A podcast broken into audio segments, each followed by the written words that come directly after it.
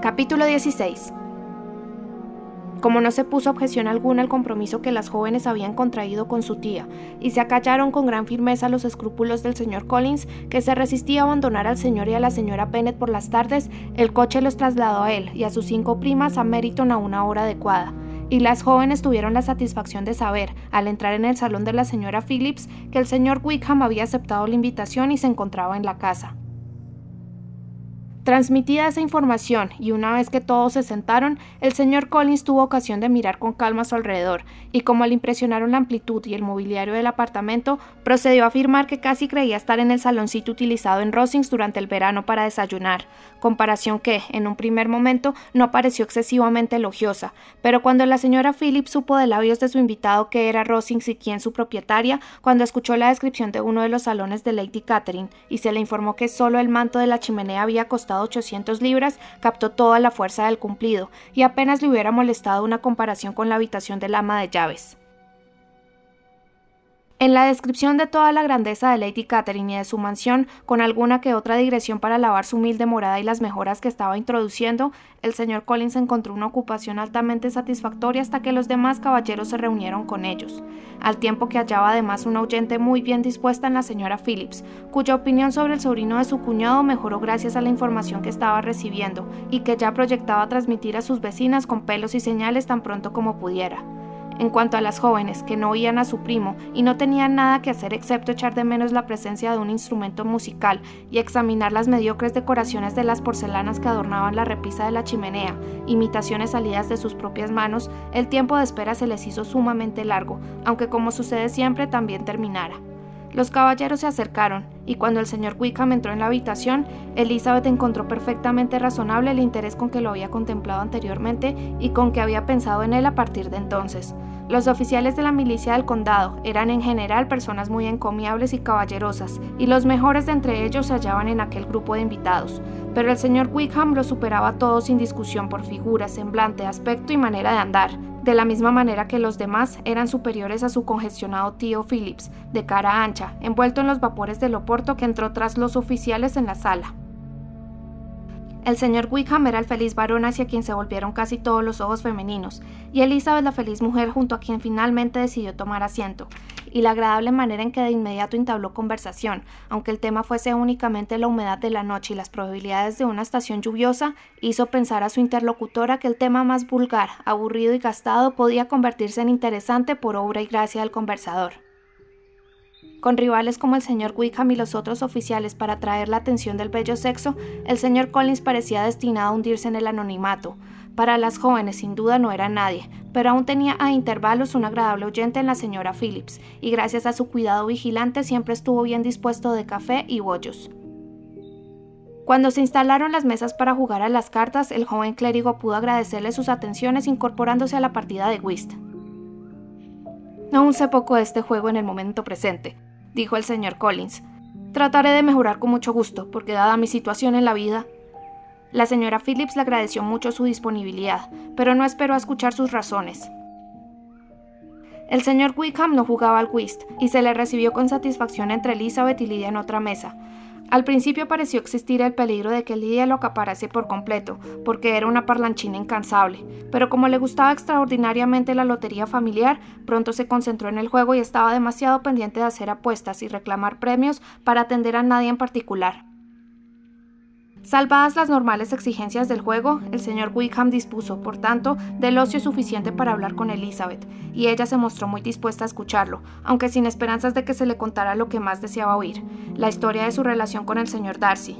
Elizabeth no se atrevía a mencionar a este último caballero.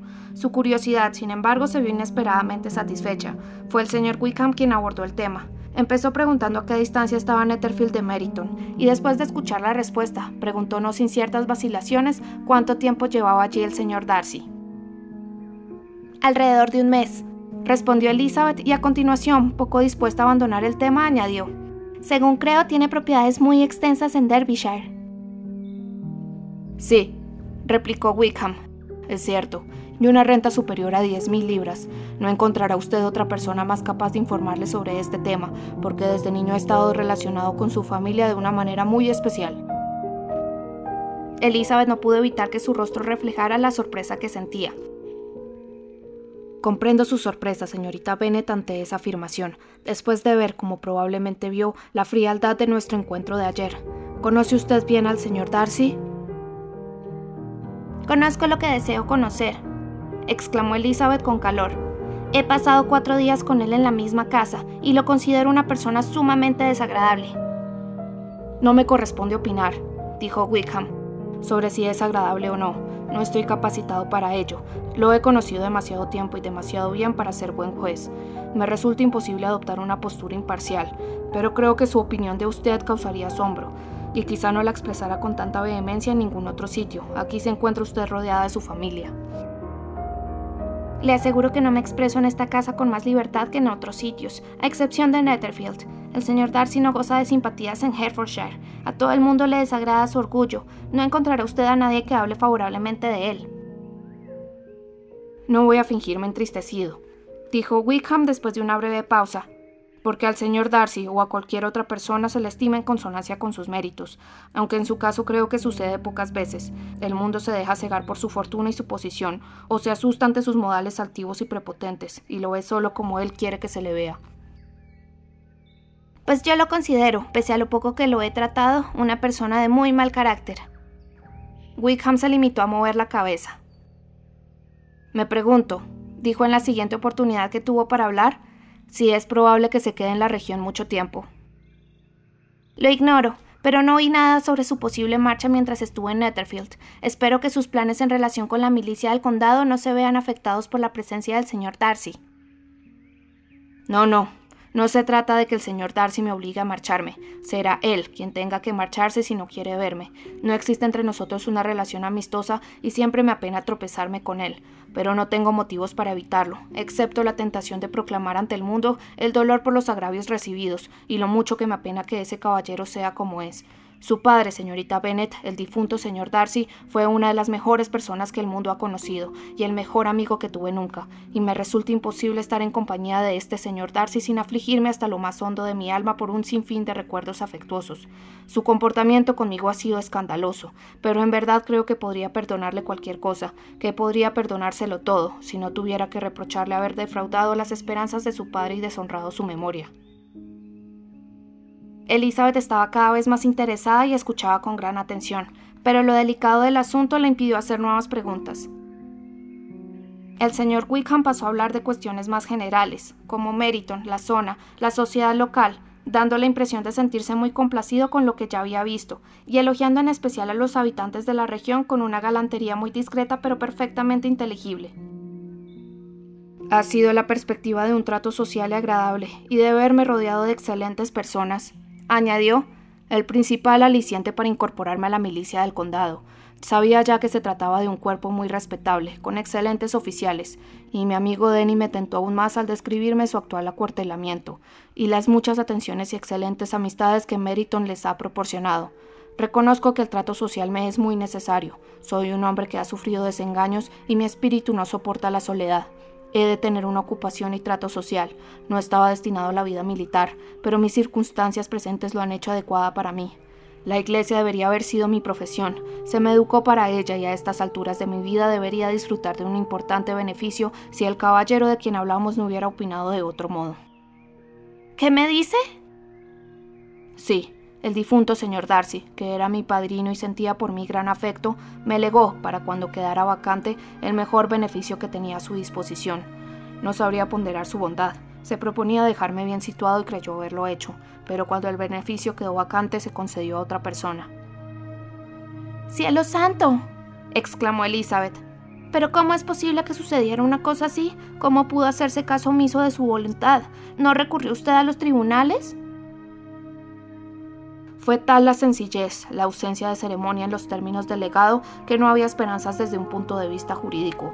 Un hombre de honor no habría dudado de la intención del testador, pero el señor Darcy eligió ponerla en duda o tratarla como una simple recomendación condicional, afirmando que yo había perdido todo derecho por mi prodigalidad, por mi imprudencia, en resumen, por todo o por nada.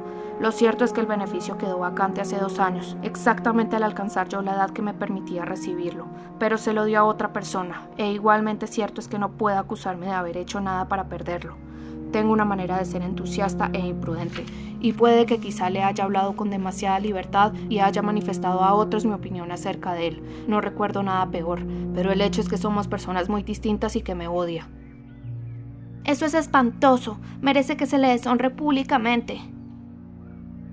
Antes o después lo será, pero no por mi mano. Mientras conserve el recuerdo de su padre, nunca me enfrentaré con él ni publicaré mis agravios. Elizabeth aprobó de todo corazón aquella norma de conducta, y mientras la exponía, el señor Wickham le pareció más atractivo que nunca. ¿Pero qué motivos tenía? preguntó ella después de una pausa. ¿Qué puede haberle impulsado a comportarse de manera tan cruel? El aborrecimiento, un desagrado que atribuyo en cierta medida a los celos. Si el difunto señor Darcy me hubiera querido menos, quizás su hijo me habría soportado mejor, pero creo que el extraordinario afecto de su padre hacia mí le irritó desde muy pequeño. Su manera de ser no le permitía soportar la competencia entre nosotros, ni la preferencia de la que a menudo yo era objeto. Yo no tenía tan mala opinión del señor Darcy. Aunque no me es simpático, nunca habría pensado tan mal de él. Suponía que despreciaba en general a todos los seres humanos, pero nunca sospeché que pudiera rebajarse hasta una venganza tan ruin, hasta semejantes extremos de injusticia e inhumanidad. Al cabo de unos minutos de reflexión, Elizabeth continuó así.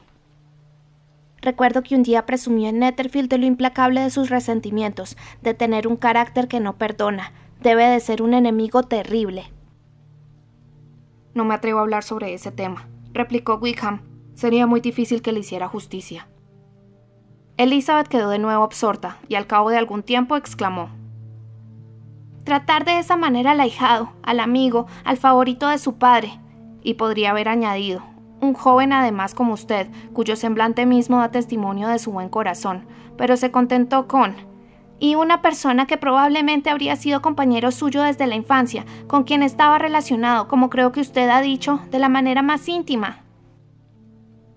Nacimos en el mismo municipio, en la misma propiedad. Pasamos juntos la mayor parte de nuestra infancia y juventud, habitantes de la misma casa, compartimos las mismas distracciones y fuimos objeto del mismo cuidado paternal. Mi padre comenzó a trabajar en la misma profesión a la que su tío de usted, el señor Phillips, parece dar tanto lustre, pero renunció a todo para ponerse al servicio del difunto señor Darcy, consagrando su tiempo al cuidado de las propiedades de Pemberley. Era muy grande la estima en que el señor Darcy le tenía, hasta convertirse en un amigo íntimo que recibía todas sus confidencias. El señor Darcy reconocía con frecuencia la deuda impagable que había contraído con él por su activa supervisión, y cuando inmediatamente antes de la muerte de mi padre, el señor Darcy le prometió atender a mis necesidades, estoy convencido de que su promesa fue tanto consecuencia de la deuda de gratitud hacia él como del afecto que me profesaba. ¡Qué extraño! Exclamó Elizabeth. ¡Qué cosa tan abominable! Pero me sorprende que el orgullo mismo no haya obligado al señor Darcy a hacerle justicia. Si no por otro motivo mejor, el orgullo debería haberle obligado a no ser deshonesto, porque a eso solo se le puede llamar falta de honradez.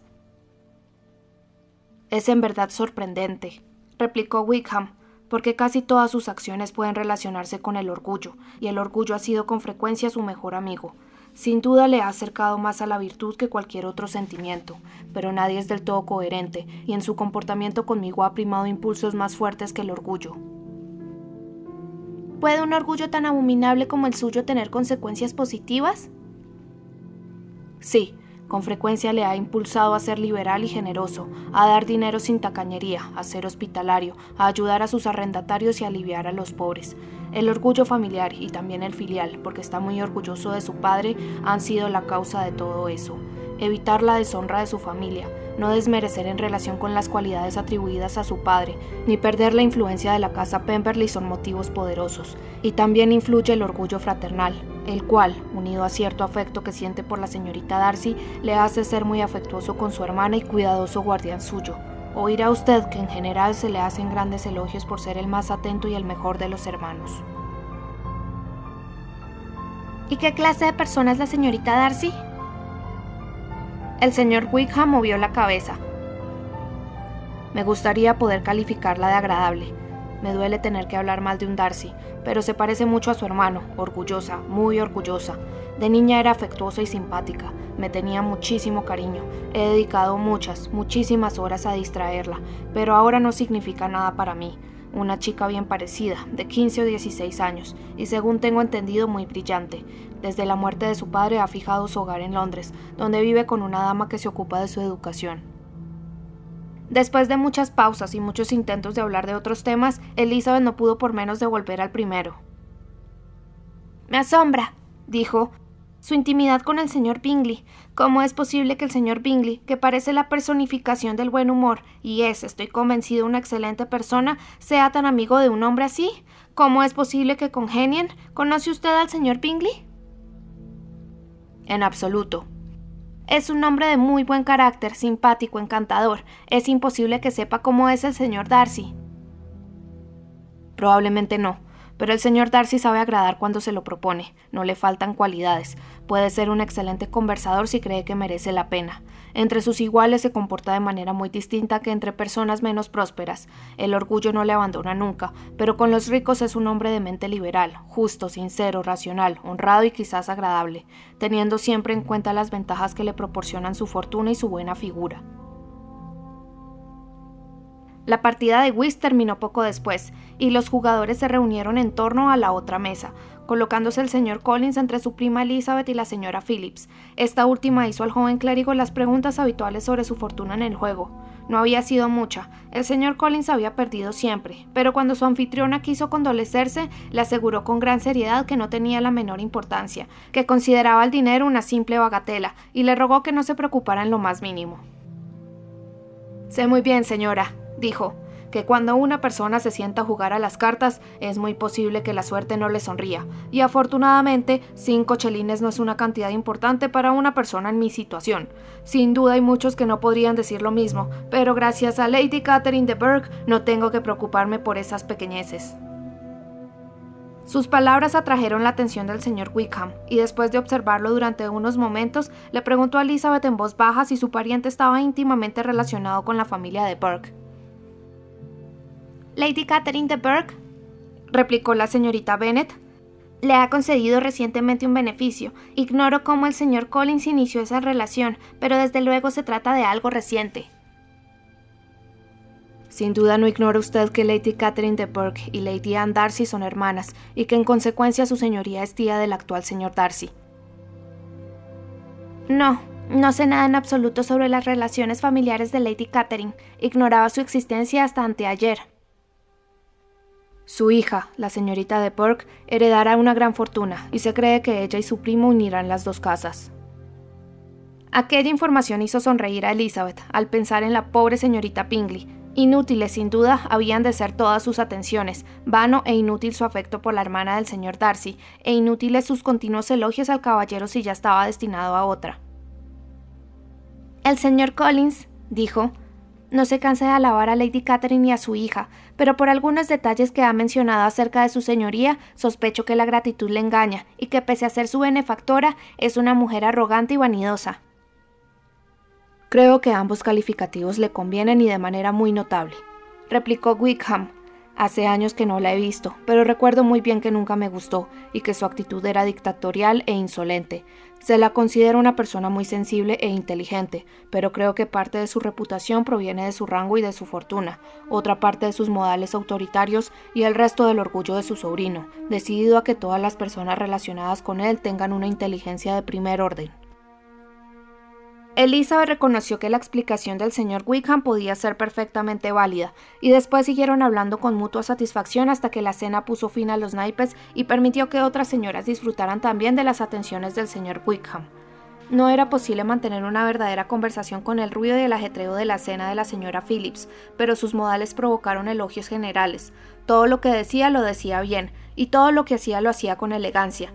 Elizabeth abandonó la reunión con la cabeza llena del señor Wickham, durante todo el camino hasta casa solo pudo pensar en él y en lo que le había contado, pero no llegó a mencionar ni una sola vez su nombre durante todo el trayecto, porque ni Lidia ni el señor Collins le permitieron hacerlo. Lidia habló incesantemente de los billetes de lotería, de las fichas que había ganado y de las que había perdido, y el señor Collins necesitó más tiempo del que emplearon los caballos en conducirlos hasta Longbourn para describir las atenciones del señor y de la señora Phillips, asegurar que no daba la menor importancia a sus pérdidas en la partida de whist, enumerar los platos servidos en la cena y expresar repetidamente el temor de ocupar demasiado sitio en el carruaje e importunar a sus primas.